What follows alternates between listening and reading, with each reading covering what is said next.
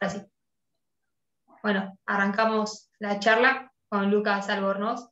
No sé si presentarte como canadiense, sé que tenés el corazón en Paraná, así que si te querés autopresentar, todo tuyo.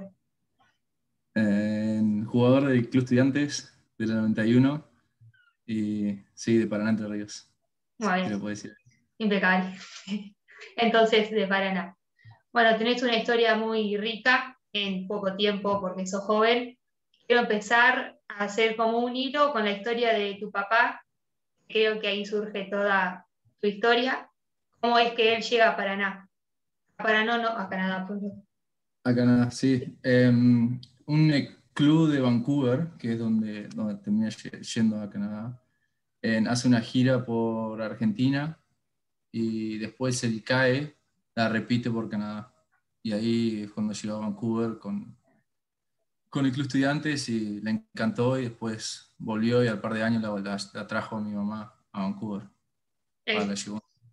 ¿Se quedó allá eh, después de la gira o volvió? No, volvió para nada, se termina casando con mi mamá y ahí, y ahí y después vuelve como dos años después. ¿Con la nacionalidad, digamos, o no era necesario en ese momento hacerse la, no, no era necesario, se sacó, sacaron visas y se fueron a, a, Canadá. Era, una ciudad, Vancouver, una ciudad hermosa. Y, y sí, se enamoró de Vancouver y se quiso volver, así que. Y, ahí cuando, al, par de años después, terminé haciendo yo, nazco yo y, y sí. así como, como tengo doble nacionalidad, digamos. ¿Y él va a Canadá directamente a jugar al rugby o le surge un trabajo? El club que él jugó, él hizo un contacto cuando hizo, cuando hizo la gira de vuelta para Canadá y sí, le ofrecían trabajo, creo, no sé, sí, bastante igual. Y, y, sí, y ahí creo que tres o cuatro años estando en, Vancouver cuando yo nazco y, y, bueno, lo gracioso de esto es que mi hermano tiene 11 meses menos que yo, digamos, nació 11 meses más tarde que yo y él nací, casi nace en Villa Urquiza, Paraná ah, claro. Está bien. Vos sos canadiense y. Un pueblito chiquito dentro de Paraná, no sé si. Dentro y ahí, empieza, ahí empieza tu historia con estudiantes. ¿A qué edad más o menos empezaste a jugar al rugby? Uy, yo empecé a los cuatro años. O sea, toda mi vida con estudiantes y sí, me crié en el club y fui a la escuela del club también. Y todos mis amigos son de ahí también, así que. Estudiantes es tu casa. Sí, no hay otra. No, no. ¿Vas a volver en algún momento? ¿O no están los planes todavía? Y, sí, siempre están los planes volver a de donde sos. mi, mi, grupo más íntimo de amigos está en, Paraná, como te decía, la Camada 91. Y, sí, siempre están los planes volver a, Paraná, pero por ahora no. Eh, estoy bien donde estoy. En, bueno, ahora estoy en Houston, pero en Vancouver. Y sí, laboralmente también me estaba sentando antes de venir para, para, para acá, para Houston, así que es una hermosa ciudad, un poco de frío, eh, no nieva tanto, pero llueve bastante y como te decía, es hermoso y es distinto. Pero siempre se extraña el club, se extraña la familia, se extrañan amigos. ¿Estás en contacto permanente con tus amigos y con la gente del club? ¿Los ves a los partidos? Sí, los vi cuando, cuando, bueno, ahora que abrieron, los vi y y los años anteriores sí lo seguía, siempre lo sigo.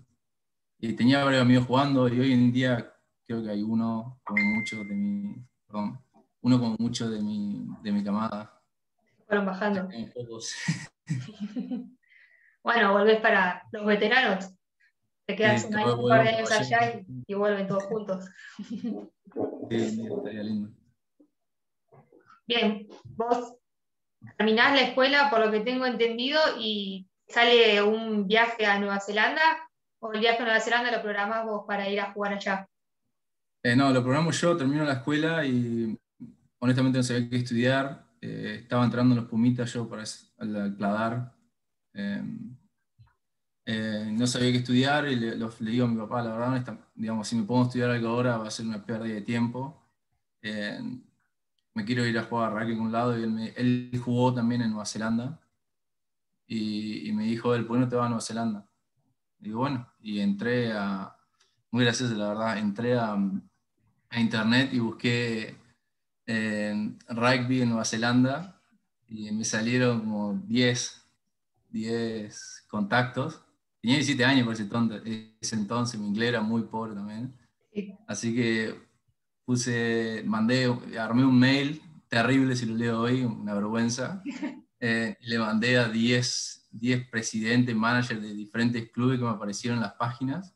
Y tres de ellos me respondieron y termino en el sur de Oakland, Papacura se llamaba la ciudad, y sí, como te decía, 17 años, y la moraleja es que la, ciudad, la parte donde termino yendo es, no es la más linda de todas, digamos, porque hay, hay mucho, digamos, es, la, zona, no la más, la más, sí, la más linda, y sí, tenía, terminé 17 años ahí metido en, en, el sur de, de Oakland, hermoso, una experiencia hermosa y, aprendí un montonazo de rugby.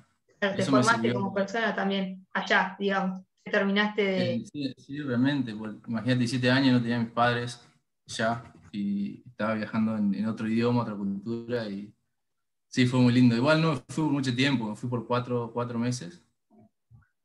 Eh, quedo, yo quedo seleccionado menores de, de 20 de counties, que es, es la provincial, y me termino, digamos, no, agarré eso y me termino volviendo a Argentina porque había quedado antes de volar, había quedado en el Pladar ya. Así que me volví acá y empecé a entrenar. Entrenamos en Santa Fe con algunos chicos. ¿Cómo eran Los, los jugadores de Nueva Zelanda? ¿Te sacaban diferencia al rugby de acá o estaban parejos? No, no, era, a ese entonces era, la diferencia era mucho más grande. Eh, como te decía, yo tenía 17 años y llegué y jugué en menor de 20 allá. Y yo jugaba de 8 o 6 y tenía el tamaño de la apertura. Así que eran todos gigantes. Sí, eran, todos gigantes. Yo estaba ahí, que en Argentina yo soy, soy un pibe de tamaño grande, medio grande, y allá era, era, era uno común, digamos. Y pudiste eso. Ahí cuando cuando te haces la herramienta, que tiene que empezar a taclear, que tiene que empezar a pasarla y tiene que empezar a hacer esas cosas que por ahí en, Paraná o en Argentina zafaba sin hacer eso. Otro puesto. Sí.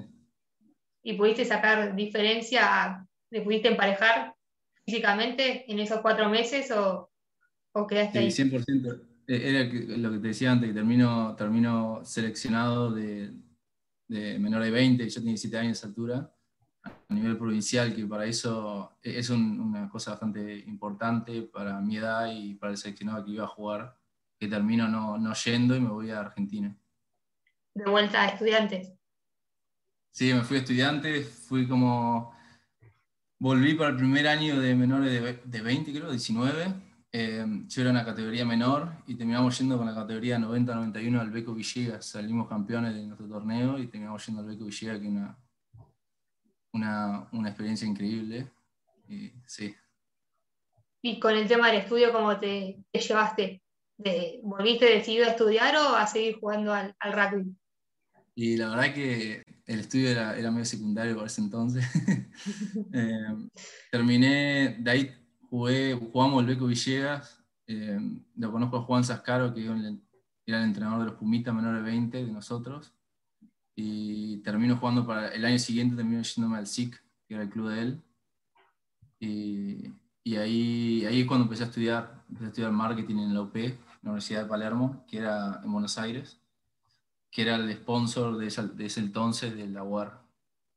Claro, Era práctico ahí. Sí, sí, pues estaba viendo ahí, nos daban la facultad y bueno. ¿Y la experiencia del SIC eh, ¿cómo fue? ¿Muy distinta a lo que era estudiantes o similar? Eh, estudiante eh, tiene un gran nivel, pero el SIC obviamente es un club, es un club más grande en Buenos Aires. Tenía, yo me acuerdo que llegué, estaba menor de 19 y había 5 menores de 19, o menor de 20 creo. había 5 equipos por la misma división y nosotros éramos uno, creo, en estudiantes. Así que tienen mucho más jugadores ellos y obviamente que son bastante clásicos también. Cuando llegué empecé jugando en la menor 19D hasta que jugaba dos o tres partidos y bueno, capaz de entrar de suplente para la A. Y es lindo, de diferente cultura, conocí mucha gente, muy buena gente también en el SIC. pero mm, creo que ese año me terminan cortando, digamos, no llego al Mundial de, menores de 20 y ahí como que decidí no jugar a rugby por un año. Y ahí cuando, cuando vuelvo, a, vuelvo a Paraná, Entre Ríos, y ahí estoy creo un año y medio, dos, que jugué para el Club Estudiante, jugué un poco para la UAR, para la UAR, perdón, y, y ahí me decido irme para Canadá. ¿Qué, te llevó a tomar la decisión de irte a Canadá? ¿Querías volver a, a tu país natal o tenías otros planes en mente? Honestamente era, era cambiar un poco de aire, no estaba, estaba en el club estudiante, no estaba jugando mucho en primera porque tenía buenos jugadores en ese entonces. Y como tenía, necesitaba cambiar de, un poco de aire y, me salió oportunidad por Emiliano Bergamachi, conocido en menores de en Argentina 15 un argentino que estaba en Victoria, que es donde se juega el, donde juega Argentina 15 cuando va, va a Canadá, y le preguntó por un jugador, eh, este chico Gustavo Berna, le pregunta a Emiliano Bergamachi por un jugador, y Emiliano Bergamachi me entrenó a mí en varios seleccionados del club, y bueno, me nombró y terminó yendo a, a Victoria, Canadá. Iba iba, estaba entrenado ese entonces, no iba enfocado 100% a rugby, pero creo tres o cuatro meses después ya quedé en un seleccionado de Canadá y bueno, ahí empezó todo de vuelta. De vuelta a rugby. De vuelta a rugby a entrenar y, y sí, ahí cuando empieza todo de vuelta. ¿Canadá tenía un nivel similar al de Argentina en ese momento a nivel rugby o estaba lejos? Y a nivel habilidades, digamos, eh, a los argentinos somos mucho mejor a, los canadienses. Eh, a nivel físico, es lo primero que me impresionó. Yo me acuerdo que uno, uno de mis primeros, mi primer partido era mi equipo de victoria contra el equipo de Seattle, que es de Estados Unidos. Y ellos tienen, son un montonazo de tonganos, samoanos. Y yo me acuerdo, llegué y estaban todos gigantes. A los isleños sacan un montón de, diferencia. Sí, Obviamente pase y todo eso, line y esas cosas, por ahí igual sacas ventaja, pero el tamaño era mucho más grande y bueno, bastante físico, honestamente. A veces es físico, es más físico, digamos, el rugby en Norteamérica. Y vos, vos ves, si ves el torneo que están jugando ahora, eh, digamos, habilidades, por ahí no, no hay tanto, pero las colisiones son, son bastante duras. Bastante pesadas. Sí. ¿Te acostumbraste a, eh, el estilo de juego que ellos tienen es más del, hemisferio norte que del hemisferio sur y, te terminas adaptando, digamos. A mí me toca, después me fui yo a Nueva Zelanda y bueno, ahí medio que me, digamos, terminé ahí, de... Ahí en Canadá te llaman eh, para el seleccionado, ¿verdad? Cuando estás allá. Sí, me llaman para Canadá 15, Canadá B, digamos, Canadá, no sé cómo se llama ahora. Em, y ahí termino, jugué un par de torneos para ellos, y, pero me dan un solo cap con Canadá, digamos con Canadá. Jugamos contra Estados Unidos en, ahí en Burnaby, en, en, Canadá. Bueno, lo perdemos y eso fue el único cap que me dio. Para ese entonces tenía un entrenador yo en el club eh, y era, era John, no me acuerdo el apellido, lo tenía que acordar, ex All Blacks, y me hace un contacto, me dice él, si querés mejorar como jugador tenés que ir de acá, o estás perdiendo el tiempo. Y Graham no era, ¿no? ¿Eh? Graham no era, ¿o sí? Graham, sí, te razón. Graham. Graham. Voy a preguntar eh, por él. Y, me, hace, me hace un contacto con, con un equipo del, del, sur de Nueva Zelanda y bueno, termino yendo ahí y, y de ahí, digamos, voy al sur a Christchurch y ahí me hacen eh, juego, hago toda la pretemporada, juego un par de partidos y me sale una, una, oferta para irme al norte, a Northland, para jugar con Mitre 10. Y bueno, ahí termino yendo al norte y juego con la Mitre 10 ahí el primer año. Y sí, perdimos la final, creo, con, con, mi club y termino firmando con, con. Eh, vuelvo un poco para atrás al, a tu momento en el que te entrenaba un ex All Blacks que también fue campeón del mundo. que ¿Qué se sintió eso? ¿Era mucha presión estar enfrente de él o más que nada lo disfrutabas? Sí, lo disfrutabas. Tenés, tenés, eso se iba a llamar John, como te decía, eh, tenés como... pasa de ser un jugador a un entrenador. Yo creo que baja, los buenos entrenadores bajan de ese pestaño de lo que fueron como jugadores y tienen que bajar un nivel y bajar a, donde sean entrenador y, y, él lo hacía muy bien, la verdad, y la verdad que nunca sentí presión, digamos, de ir a como un entrenador más y, y, lo respetaba obviamente como entrenador, pero no era, no era, no era más presión por, por ser un All digamos. ¿Y te enseñó algo que, que no hayas aprendido del resto? Eh, Sí, humildad, lo diría, de mucho, pero tuve, yo tuve muy buen entrenador en, el Club Estudiantes. Claro. Lo, tuve a Juan Cruz Mate, lo tuve a, Pedro Raitieri, lo tuve a varios jugadores, en, varios entrenadores en, Estudiantes que por ahí fueron muy importantes en mi carrera personal y, y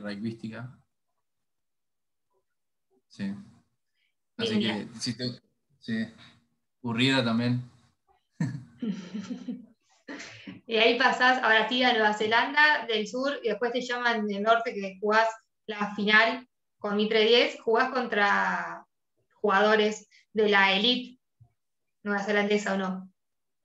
Sí, sí, fue, fue una locura, la verdad, porque yo estuve casi todo el torneo, no, estaba, no entraba al equipo, había un equipo muy fuerte, había el 70% de los sí, 70% del equipo era jugar Super Rugby. Y bueno, se abre, se rompe un chico que juega para los Brambis de segunda línea. Eh, voy al banco y a los 30 minutos eh, sale el, otro segunda línea que estaba de suplente y terminó jugando como 60, 50 eh, minutos. Y, pero ese jugamos contra. ¿Contra quién jugado? Contra Bay. Ah, no me acuerdo el nombre ahora. Bueno, jugamos contra ellos y me va, me va bastante bien. Y la semana siguiente jugamos la final contra Waikato. Y, yo, yo, esperaba ir al banco de vuelta porque el chico que, que había salido estaba, estaba bien, digamos, no, no, era nada grave y estaba listo para jugar el, partido que viene. Y estaban dando el equipo y me pone a mí titular. Ah, Así no. Una sorpresa. Sí, sí. La verdad, hermoso. Igual entrené un montonazo ese año, la verdad que como jugador creo que fue el año que más crecí rugbyísticamente. Y sí, me toca terminar contra Waikato y había varios jugadores, como vos decís, la elite. Estaba Jacobson, el 8 de los Chiefs. Estaba Sebu estaba en el Win también. Y sí, había varios, la verdad. En medio Crown había un ala también que jugaba para los Chiefs. Era la Mitre 10 es prácticamente Super Rugby. Sí. Con algunos jugadores domésticos. ¿Fue esa tu mejor experiencia o tenés otras? ¿Rugbyísticamente? Sí. mi, mi, highlight deportivo, si quieres poner de alguna forma, seguro está ese. Y en el campeonato, cuando salimos campeones con el CAE, el menor 19, la verdad que salí campeón con tu amigo y me acuerdo que Juan, Juan Zabalegui terminó metiendo un drop en el, en el último minuto contra Cry en Cry que siempre fue nuestro rival, porque era el mejor equipo de nuestra, nuestra camada. Creo que ese también es un momento muy lindo y, y en general creo que cuando que me entrene Juan Cruz, Juan Cruz Mate fue también una, parte muy importante. En el top 3 entra entonces. Sí, 100%. Bueno, y ahora de Nueva Zelanda volvés a Canadá, digamos. Sí, estaba... ¿Eh? Te sale un estudio. Estaba, estaba de, de, Northland el, el, año siguiente que jugué la final. Eh, me habían ofrecido un contrato más chico del contrato que yo estaba buscando. Así que me termino yendo a Hawks Bay porque había un chileno ahí.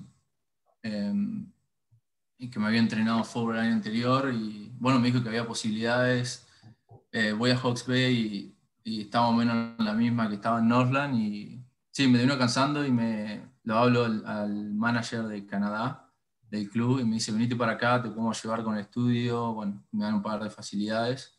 Y digo, bueno, voy a tomarlo, tenía 28 años de altura y me parecía buen momento como para empezar a, a tener estudios y tener a dónde caer si el rugby no iba bien. Y, y el estudio en Canadá es muy caro, así que bueno, la tomé y, Sí, en realidad ayer, ayer tuve mi, uno, el último final de mi carrera, así que. ¿Y cómo te fue?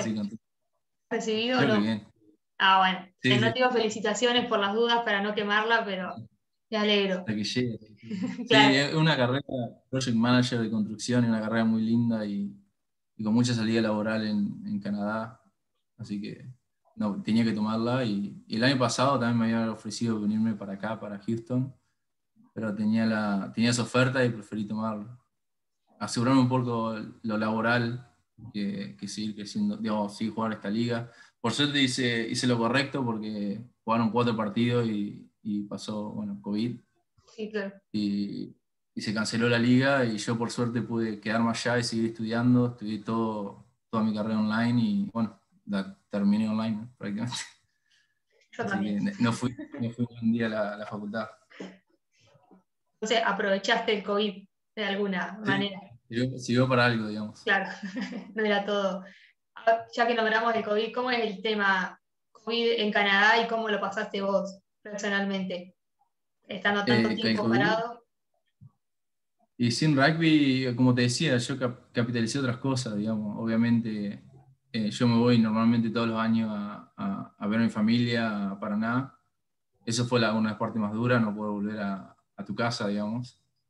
Em, pero la capitalizás, estudié, que yo me puse y digo, bueno, no voy a volver a Paraná, no, no puedo entrenar, digamos, rugby, ¿qué puedo hacer? estudiar y trabajar, así que bueno, me puse a estudiar, estudiaba, estudié un montonazo, en una carrera de dos años, la terminé haciendo en un año, y, y el laburo laburaba un montonazo, y bueno, me fue bien las dos cosas por suerte.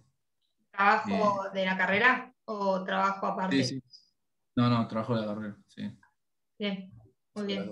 Y también obviamente entrenaba, pero no, no rugby, digamos, salía a correr y gimnasio y esas cosas.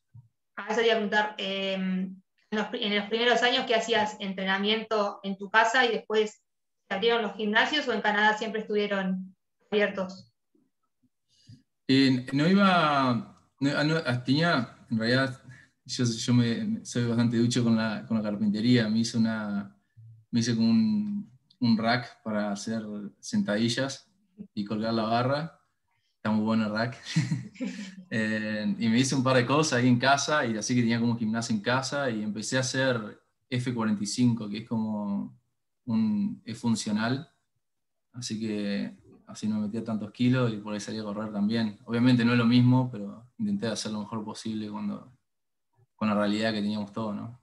Obvio. Encima la. Y el, gimnasio, en general, algunos gimnasios estaban cerrados. Yo tuve suerte porque, como te decía, el F45S eso quedó abierto porque, digamos, va a entrenar en una pantalla y no tenés, una, no tenés un entrenador, digamos. Y está fe. Sí. Y al momento de entrenar en tu casa con tus compañeros, ¿lo hacías virtual para que sea más leve o todo solo? No, teníamos, el club nos había dado una casa donde era dos pisos, en el piso de arriba estaba yo y mi novia, y en el piso de abajo había, había tres chicos, dos chicos más del club.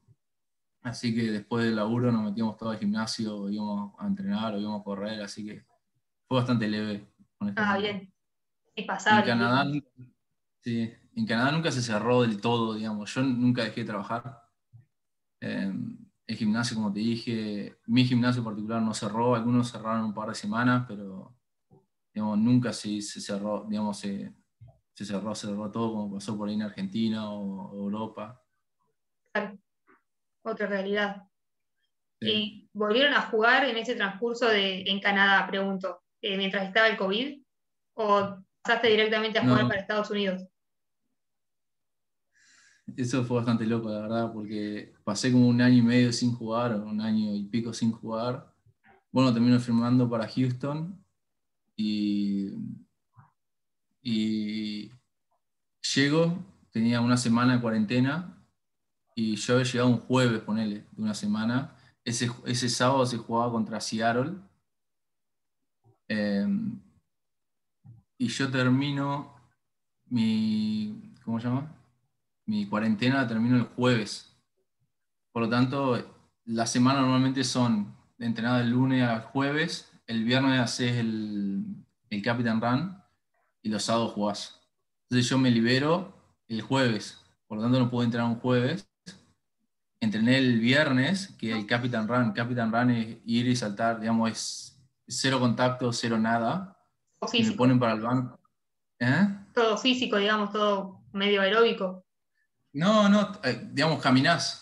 Hacés la, la, jugada del line por ejemplo, no saltás, hacés, va pasar la pelota, pero todo al 50-60% puedes jugar al día siguiente. Digamos. Ah, está bien. Y eso es lo que hice con el equipo antes de entrar a la cancha. Pues me habían puesto, me pusieron en los 23 para jugar el fin de semana. Ah. Fui al banco sin entrenar y sin meter un tackle en un año y medio, así que fue, Duro. fue bastante, bastante interesante, pero por suerte todo bien, no me lesioné y me fue bastante bien, honestamente, el primer partido que fue. Pero con algún dolor de cuerpo. Sí, sí. Bueno, ¿cómo llegas a Estados Unidos y cómo es el tema del COVID allá? Ahora están jugando la liga normalmente. Eh, no, no diría normalmente. La primera, apenas llegué, estábamos en una burbuja totalmente. teníamos, nos habían dicho, nos habían pedido que vayamos al supermercado. Por acá todos tenemos como departamento y todos compartimos con un roommate me habían pedido que vaya una persona por dos departamentos al supermercado, por ejemplo. No podía ir al café, no podía ir a, ningún lado social, digamos. Era, estaba bien cerrado. Después, por ejemplo, después de los partidos, bastante desagradable esto, pero bueno, después de los partidos no te podías bañar. Eh, pues no quería... ¿Eh? Entrenaba toda la semana y jugabas, hacías todo contacto físico y no te dejaban bañarte.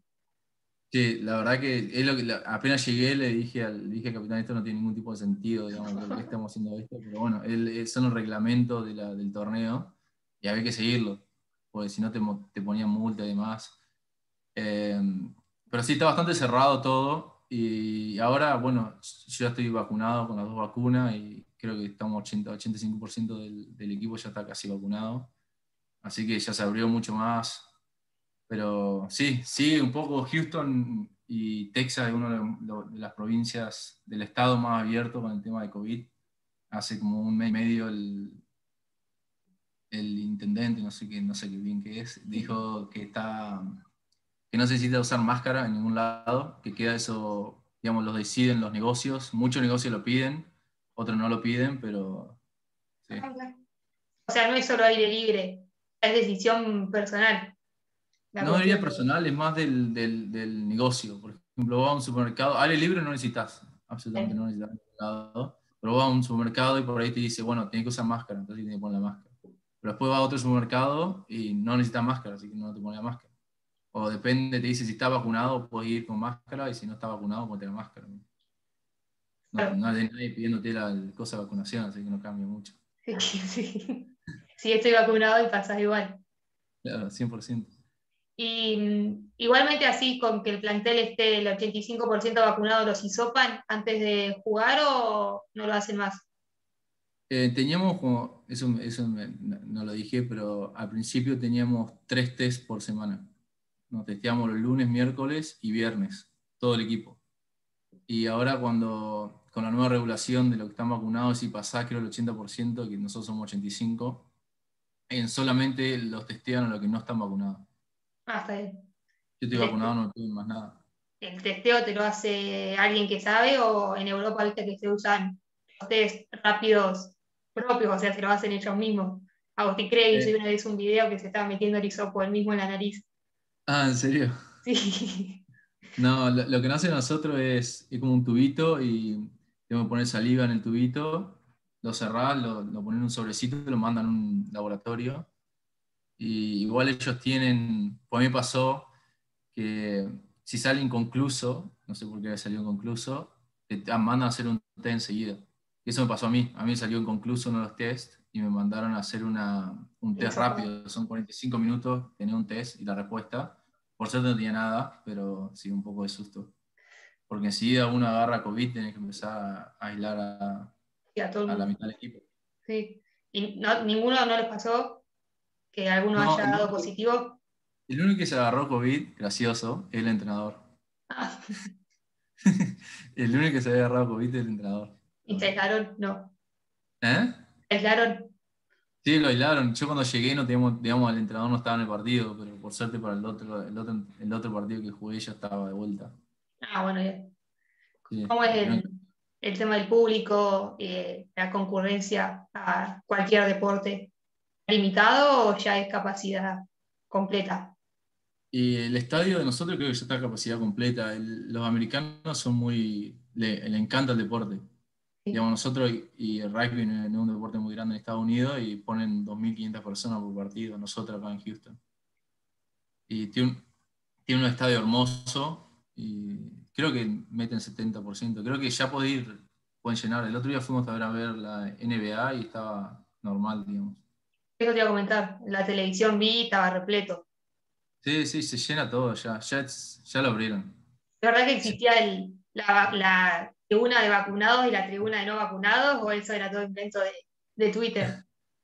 Capaz que lo hicieron, la verdad, yo no la, no la viví, yo llegué acá y era como te decía, fuimos a ver los Rockets ahí de la NBA acá de Houston y fue normal. Fuimos al estadio, no pasó nada, la entrada normal, máscara hasta que te sentás y después ya normal. Otra vida totalmente a la que estamos viviendo acá, de otro lado. La verdad que suerte por ese lado. Sí, mucha.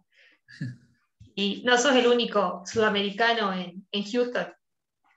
Oh, somos un montonazo. Tengo un muy lindo grupo aparte. Está Nico Solveira, Está, bueno, ahora Tommy se fue, se fue a San Diego, Tommy Moroni. Nico Solveira, Diego Fortuny, em, Diego Magno, que uruguayo. Sí, sí, somos varios. Y que es el primer equipo así fuera del país en el que estás con bastantes sudamericanos o ya te ha pasado de coincidir con un grupo así? Em, la verdad que no. Desde que salí del club estudiante, no. Bueno, jugué, como te decía, en Estados Unidos, no había, era el único sudamericano en, todo el torneo, allá de, Canadá, perdón. Em, después me fui a Nueva Zelanda y había un solo argentino que jugaba en, un, torneo de una otro torneo, un, un torneo de la región donde estaba yo, pero era, yo estaba en la región del centro y estaba en la región del norte. Y, bueno, acá sí me tocó por suerte. Se hace mucho más llevadero, pues, por ejemplo, te juntás eh, por ahí comer un asado. Hoy, por ejemplo, nos juntamos a, vamos a hacer una milanesa de pollo de la noche.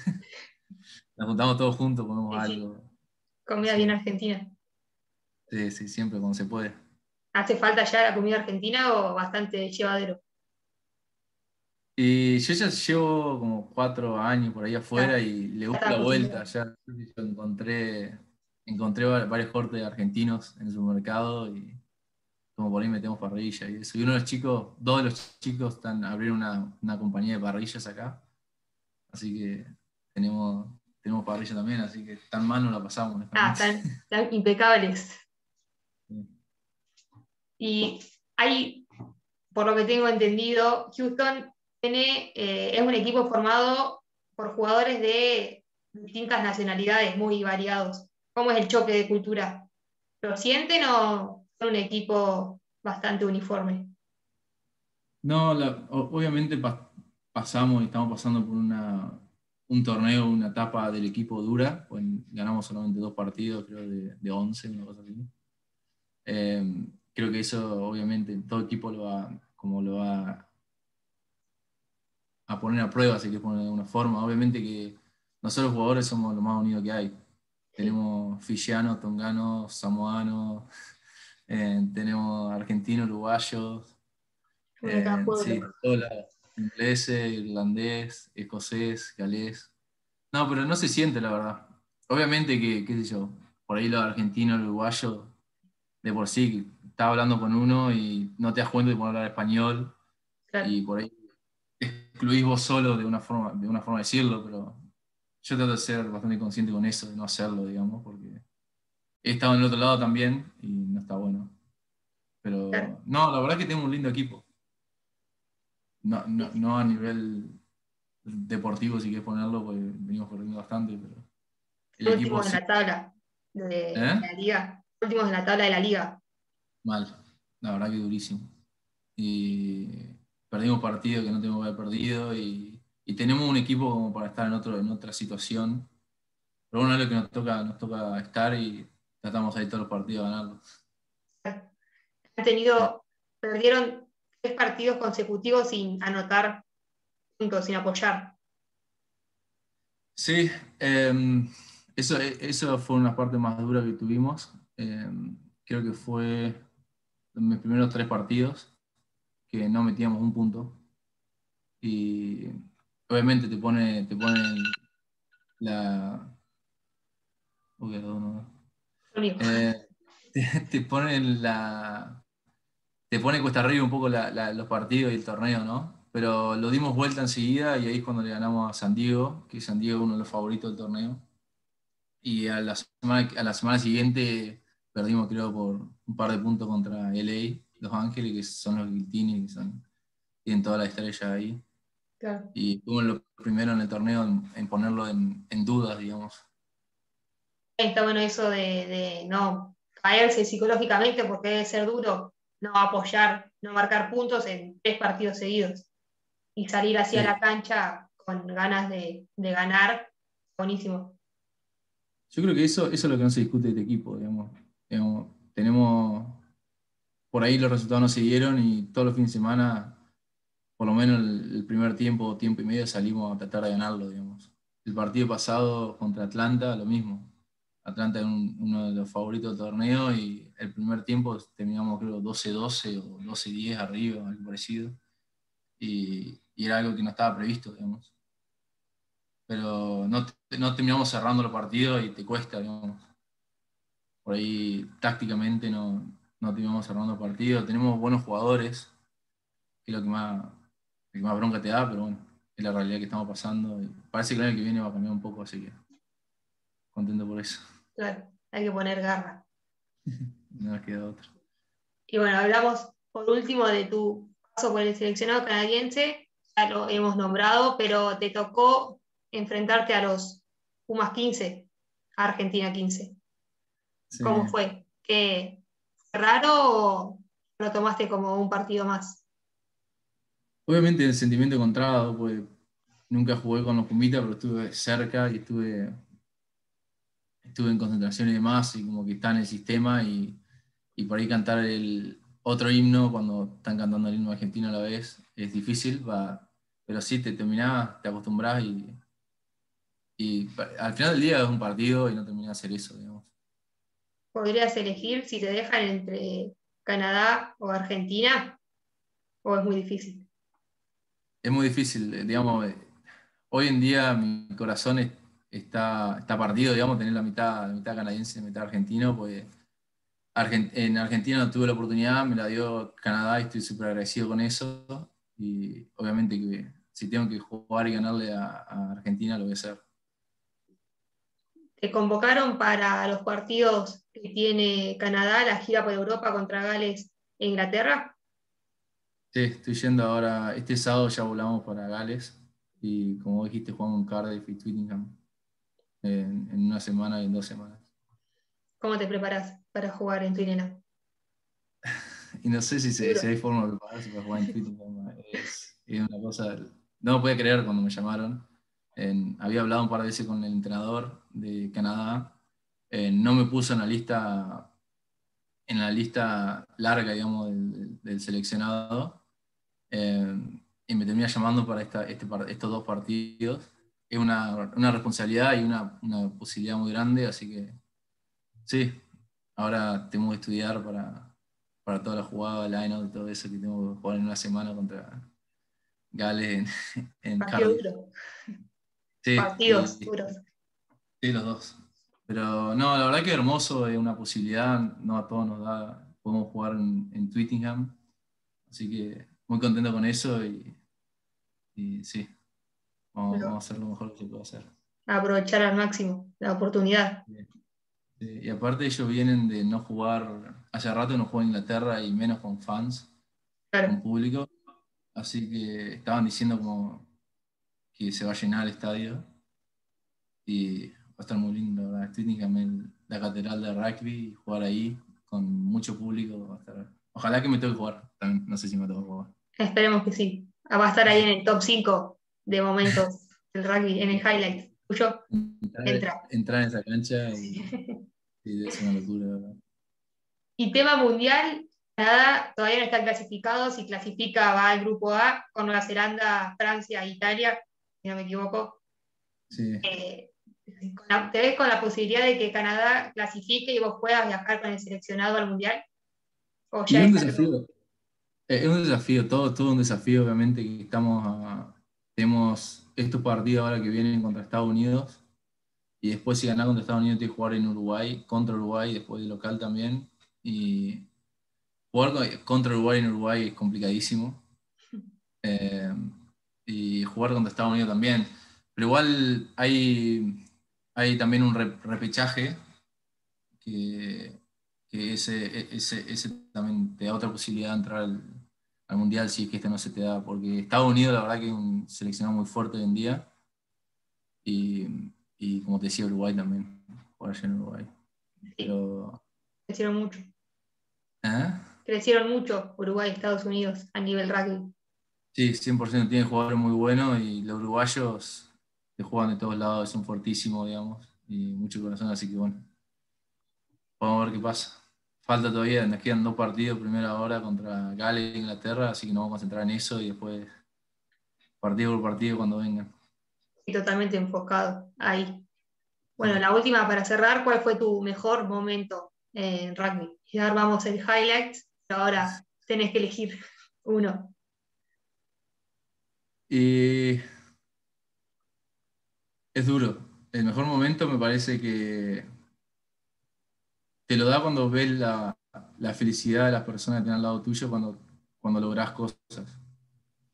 Por ejemplo, yo ahora que me llamó a selección a Canadá, me mandan eh, mensaje o, ¿cómo se llaman? En nota de voz me mandan mi, mi mejor amigo y están súper contentos. Después mi, hablé con mi abuela el otro día, también súper contenta, mi mamá y todas esas cosas. Yo creo que al final del día todos jugamos a rugby por eso.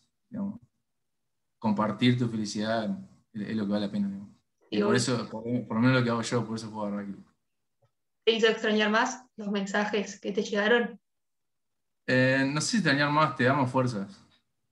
Eh, obviamente un compromiso te, mete más presión, pero tenés, te da más fuerza para, para seguir adelante y creo que por lo menos es mi motor para, para hacer todo lo que hago deportivamente. Digamos.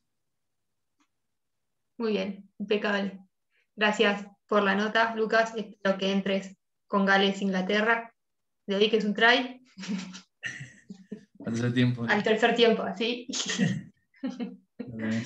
Muchas gracias, un placer para mí. Gracias por tu tiempo. Gracias, Lucas. chao, chao.